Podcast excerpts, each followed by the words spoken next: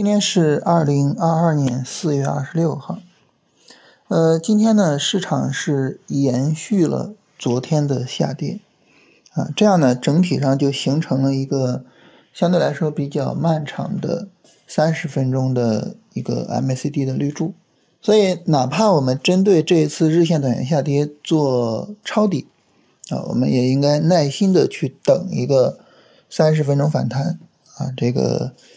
MACD 出红柱，然后呢，再等一个三十分钟下跌。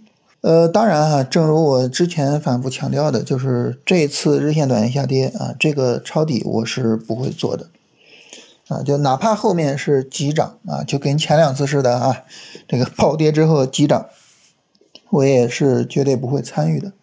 但大家如果说要去做这个抄底的话，就可以耐心等一下，然后可以考虑去做。呃，因为整体上来说啊，这个行情你又不参与，是吧？其实可说的也不太多。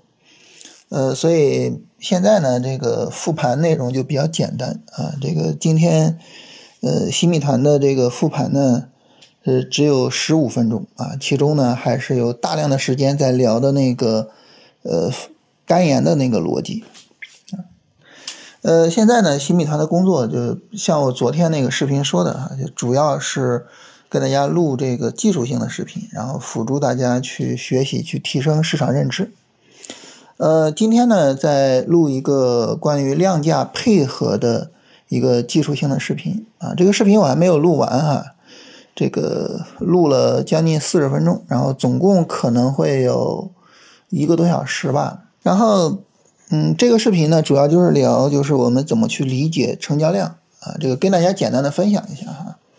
成交量呢，它的主要的意义就是反映供求关系的变化啊。你比如说放量大阴线啊，这就显示什么呢？啊，这就显示呢，首先是供大于求啊，所以呢就是大阴线嘛。但是与此同时呢，它也反映呃所有的市场参与者的观点呢是比较分歧的啊，因为有分歧才会有买有卖。有分歧才会有比较大的成交量，啊，所以一个放量的大阴线啊，它就是具有啊这样的一个供求关系的特征。那具有这样供求关系的特征呢，我们要怎么处理呢？是吧？是要买还是要卖呢？这里边呢就提到一个重要的思想，就是一根 K 线它的成交量本身的情况，它所反映的。供求关系本身的情况并不是那么重要，啊，重要的是什么呢？重要的是成交量的变化啊，也就是供求关系的变化啊，就这个变化是至关重要的。那么一个放量的大阴线啊，显示出来啊，就是市场分歧，然后这个供大于求这么一个大阴线。如果说呢，它是出现于短线上涨的高位啊，就是市场持续涨涨涨涨涨涨涨到高位啊，一个放量大阴线，那这个时候可能就麻烦了，是吧？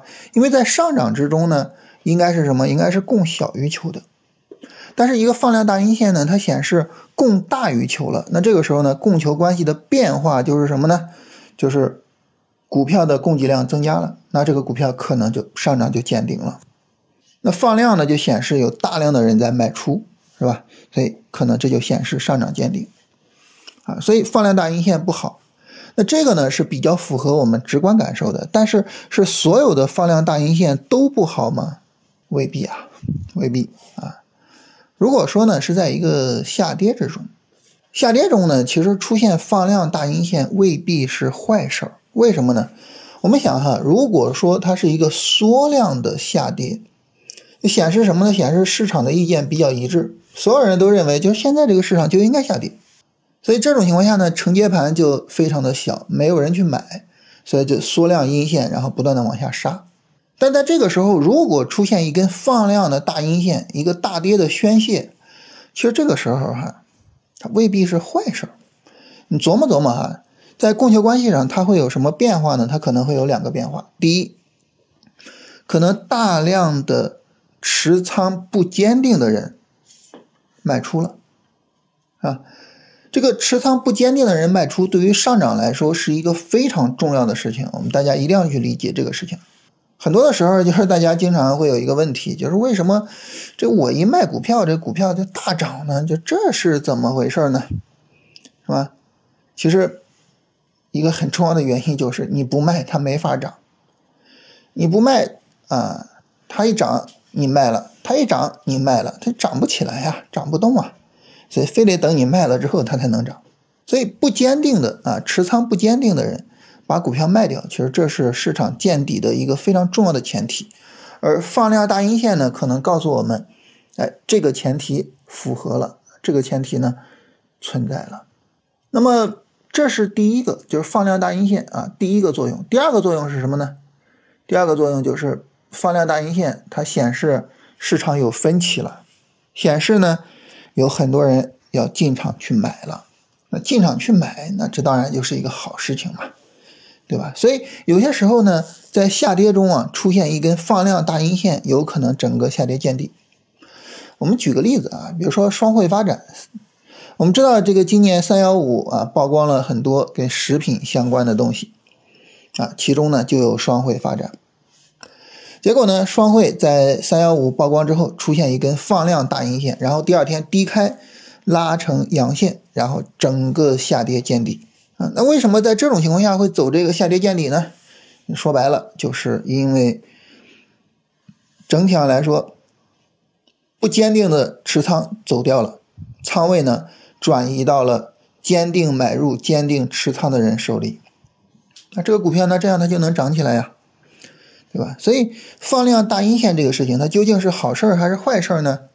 没办法一概而论啊，需要看它整体的一个。行情演化需要去看它在行情演化中所走出来的这个供求格局、供求关系的变化啊，所以这是这样一个东西啊，这是跟大家聊这个量价关系的这个最重要的两个内容啊，就是我们怎么去理解每一根 K 线所反映的供求格局，以及呢，我们怎么样在供求变化中去寻找买入机会和卖出条件。呃，主要内容就这些啊，然后其他的那些这个聊的比较多的那些东西呢，这个可以去看那个视频啊，这个跟大家分享一下。然后呢，我们来聊一下，就是关于超短这一块儿。超短这一块儿呢，现在不太好办，就是现在其实个股的超短是有机会的啊。我昨天选了几个超短的股票啊，表现还可以，但是板块的超短机会没有。啊，板块的超短机会没有，呃，整体上基本上 就是这些板块啊，急涨急跌非常多。然后我们看到今天这个纺织服饰又崩掉了，是吧？所以不存在什么大的板块性的机会。现在这个肝炎的炒作就是炒了两天了嘛，然后我们看看它后续能不能够延续啊？如果说肝炎能够延续的话，因为本身逻辑也比较强，能够延续，后续可以重点跟一下。但是就目前来说，整体上来讲，这个板块性的、普遍性的超短机会是不存在的，只能在板块里面看一看啊，这些曾经炒作过的板块有没有哪些个股整体调整是扛得住的，然后看看能不能做啊。所以超短这方面呢，可聊的也不多啊，因为咱直接聊个股就不像话嘛，是吧？所以那我们今天就就聊这些吧啊，这个。更多的有点像闲聊的内容啊，然后可能后边这些天也都是这些内容啊，就是比如说新密团的视频讲了什么，呃，然后音频简单跟大家聊一聊，可能也都这样，没办法，因为现在行情确实可说的也不多。